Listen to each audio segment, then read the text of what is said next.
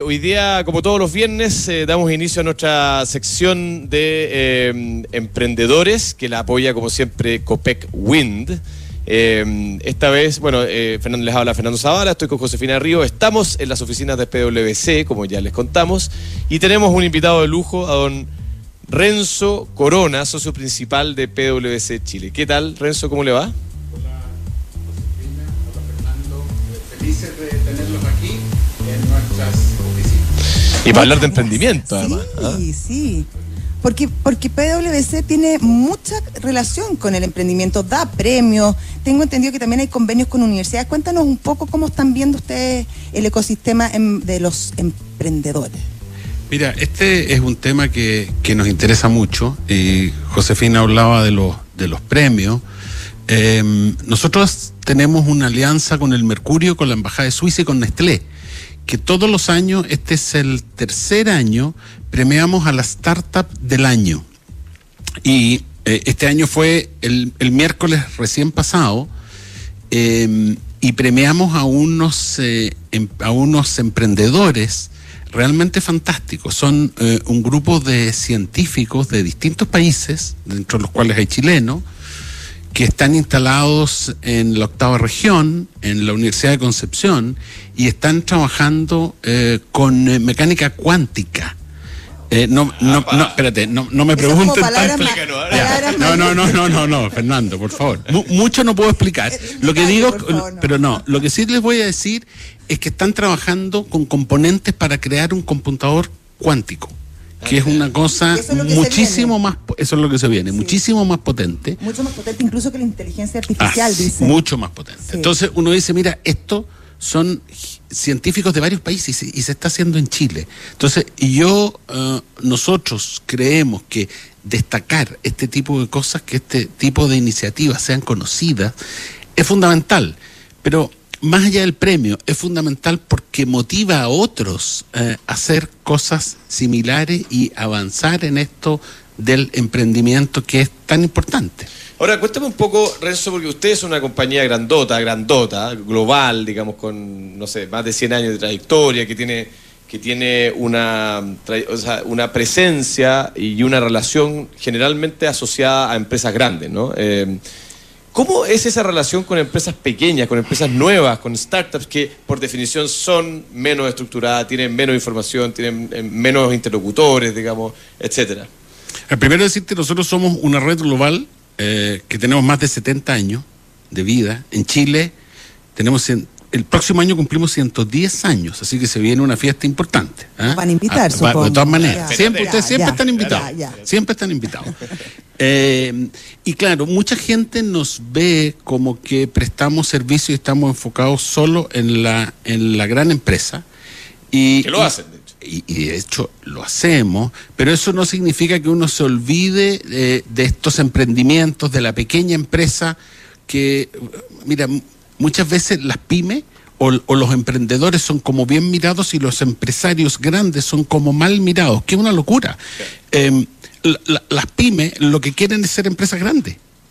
Obvio. Eh, y nosotros trabajamos con empresas medianas y pequeñas, pero es cierto que mayoritariamente trabajamos con empresas grandes. ¿ah? Y te preguntaba por, la, por el diálogo, ¿cómo se establece? ¿Cuáles son las cosas que ustedes han ido entendiendo que tienen que adaptar de sus procesos de trabajo para poder eh, trabajar con, con startups, con pymes, digamos? Mira, eh, probablemente hay que ser más flexible. ¿eh? Estamos trabajando en ser mucho más flexibles, en ser menos rígidos, eh, cosa que no es fácil. O sea, para nosotros es un desafío interno. También piensa que, tú decías, nosotros somos una empresa grande, nosotros empleamos del orden de 1.500 a 1.600 personas. Yo, yo entré a esta firma hace 37 años. Mira. Cuando yo entré, em, partí cuando tenía 20 años y yo era muy distinto a los jóvenes que están entrando ahora que tienen 20, 22 años. Entonces, esta es una firma que vive reinventándose, si no, no tendríamos 110 años. Nos hemos reinventado y la relación, como tú dices, que uno establece con una empresa grande a la forma en que uno, uno se relaciona con una startup, con un emprendedor, es distinta. Renzo, y mirado desde la otra vereda, desde la perspectiva de los emprendedores, Eh, ¿Cuáles son los servicios que ellos más solicitan de, de, la empresa a ustedes? Y ustedes también, ¿cómo los van guiando en este proceso? Porque me imagino que ahí también hay un intercambio bien interesante. Mira, eh, primero yo te diría que hay eh, todo un tema eh, de, del echar a andar la empresa, ¿ah? que, que, en Chile es complejo. ¿ah? Sí. El crear largo, una empresa, además. es largo, es complejo el crear una empresa. Uh, los temas impositivos que son complejos, los temas de compliance que son complejos. Desgraciadamente sí. ¿eh? Entonces, eh, yo te diría que eh, eso es como una primera eh, etapa. y lo segundo también que yo creo que es bien importante es a veces ayudar a los emprendedores que son gente tremendamente admirable y tremendamente trabajadores y esforzados eh, en, en, el foco. ¿ah? Eh, eh, muchas veces si hay mucha dispersión, se pierde tiempo. Y, y, lo que nosotros siempre hablamos con los emprendedores es que tienen que desafiar el proyecto que están haciendo, porque equivocarse eh, es muy complejo y es muy caro. ¿Y en general son obedientes? Eh, ¿Están no, dispuestos no, a no son, esas no, recomendaciones? No, no son. Y yo creo que eso es lo que los hace distintos. ¿Ah? Eh, en general, es gente súper genial. Piensen ustedes que hace, mira, veía en la encuesta Bicentenario, hace 10 años atrás, como un 30% de la gente encuestada pensaba uh, o respondía que lo que quería era trabajar por cuenta propia.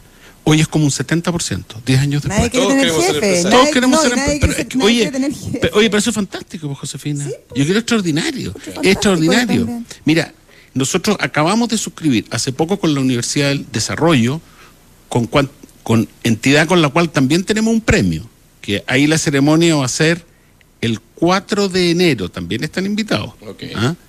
Eh, que ese es un premio de innovación. Ok. Ahí premiamos dos iniciativas innovadoras, una de una empresa emergente y otra de una empresa consolidada.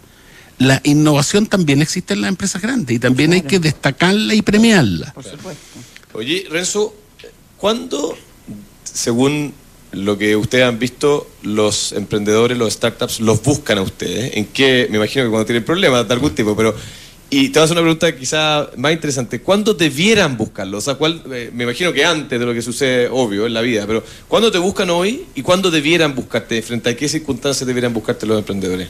Como apoyo. A ver, En general, yo, yo lo, lo que tú dices es cierto, nos buscan cuando tienen problemas. Ah, Claro. Y, y- y normal, Problemas de- generalmente y laborales. problemas laborales, problemas tributarios, ah, ese tipo de cosas. Ah, y, y muchas veces eso deriva, como somos una firma multidisciplinaria, eso a veces deriva en que los apoyamos en otros ámbitos. Eh, ¿Cuándo deberán buscarnos? Eh, a lo mejor un poquito antes, ¿ah? para tratar de, de no meterse en problemas y a lo mejor anticiparse. ¿Mm? Ya, y usted, en el fondo, ¿existe en PwC la estructura, digamos, con la flexibilidad suficiente para entender la realidad de una empresa que está partiendo, que todavía no tiene muchas cosas claras, que está probando y darle un apoyo en, en esa etapa temprana? digamos? existe y estamos aprendiendo a hacerlo mejor. Porque es verdad, es verdad. o sea, no, no, no es fácil porque nosotros, como tú decías, veníamos de muchos años. Nuestro ADN, estamos seteados para las empresas medianas y grandes. Y, este mundo emprendedor es un mundo bien, bien distinto. ¿Mm? Hablábamos recién respecto a cuándo piden consejo, cuándo se acercan a ustedes. Y en ese sentido, ¿cuál dirías tú que son las principales problemáticas? Si, si, si tú pudieras nombrar quizá las tres eh, dificultades que viven estas startups cuando están, cuando están probablemente comenzando ya a crecer. Eh, yo creo que, como les mencioné antes, los problemas legales, problemas tributarios, problemas de cumplimiento. Pero tributarios. ¿por qué? Porque no saben por, Por- qué. oye, porque las exigencias son muchas, porque nuestra legislación tributaria es compleja, eh, porque muchas veces eh, su foco y su esfuerzo eh, no está puesto ahí, está puesto en, en el Claro. negocio. Claro. ¿ah? Y además es gente en general con un perfil eh, muy poco inclinado hacia los temas contables, financieros, de compliance, de- eh, son muy enfocados a lo que es el negocio y ponen todo su esfuerzo ahí, lo, lo cual a mí me parece que, que está bien, digamos. ¿ah? Claro. Oye, bueno, estamos conversando con Renzo Corona, socio principal de PwC Chile. Estamos aquí en PwC Además en casa. Muchas gracias por el convite a todo esto. Por favor, eh, un gusto. Oye, tengo una pregunta como para ir cerrando. Tú has hablado varias veces en esta conversación de que ustedes se han ido adaptando a esta nueva realidad de tener un 70% de gente que al menos declara que quiere ser emprendedor y que quiere tener una empresa eh, desde una firma tan con tanta trayectoria como PwC. ¿Qué significa eso desde el punto de vista de la, del reclutamiento de, talento? O sea, ¿qué tipo de gente estás buscando para enfrentar estos desafíos que te, que te genera el trabajar con empresas como startups? Oye, ese es un desafío enorme porque este, estos servicios, finalmente los que lo brindamos somos personas. Entonces, para nosotros es clave atraer el talento. Y, como yo le decía antes, si el 70% lo que quiere es ser empresario y no quiere entrar a una compañía como esta, nosotros estamos en un problema. Con lo cual, nuestro principal desafío eh, es atraer a ese talento que nos permita prestar los servicios que queremos prestar en la forma y con la calidad que lo queremos prestar. Y para eso eh, nos hemos acercado mucho más eh, al mundo universitario. ¿De qué manera? con alianzas con las universidades, con profesionales nuestros haciendo clases en las universidades. Eh, yo diría que eso, fundamentalmente. ¿ah? ¿Notas tú, y, quizás con esta pregunta cierro yo, eh, o más bien, ¿ha, generado eso un cambio en la cultura de, ustedes como empresa, desde el punto de vista de la manera en que se relacionan, no solo con los estados, sino que con todas tus contrapartes? Totalmente. Mira, hay, pilares de nuestra cultura que no cambian. No, por supuesto. no, te fijas, pero hay hay, hay otras cosas que sí cambian. ¿eh? Yo, yo, te decía antes, tenemos que ser mucho menos rígidos, mucho más flexibles. Eh, esta firma hoy es tremendamente flexible. Yo la comparo con la que yo entré. No olvides, es tremendamente flexible en términos de, de horarios, de que todo está basado en objetivos, em, en todo, en todo. Somos tremendamente flexibles. ¿Y eso repercute en el funcionamiento, en un mejor funcionamiento finalmente? Mira, eso repercute en que los profesionales que nosotros necesitamos atraer te, exigen eso y al atraer los profesionales que necesitas, el servicio que vas a dar es el servicio que tiene los estándares y la calidad que quieres dar. Excelente, muchas gracias don Renzo Corona por esta conversación. Eh, muy interesante entender cómo se relaciona una empresa tradicional grande como PwC con los startups que están irrumpiendo en nuestro país. Eh, ¿Sabía usted que COPEC está transformando el futuro a través de su hub de innovación COPEC Wind? Está transformando los sectores de movilidad, energía y retail con nuevas soluciones para acompañar la vida en movimiento de las personas, las empresas y el país y además es el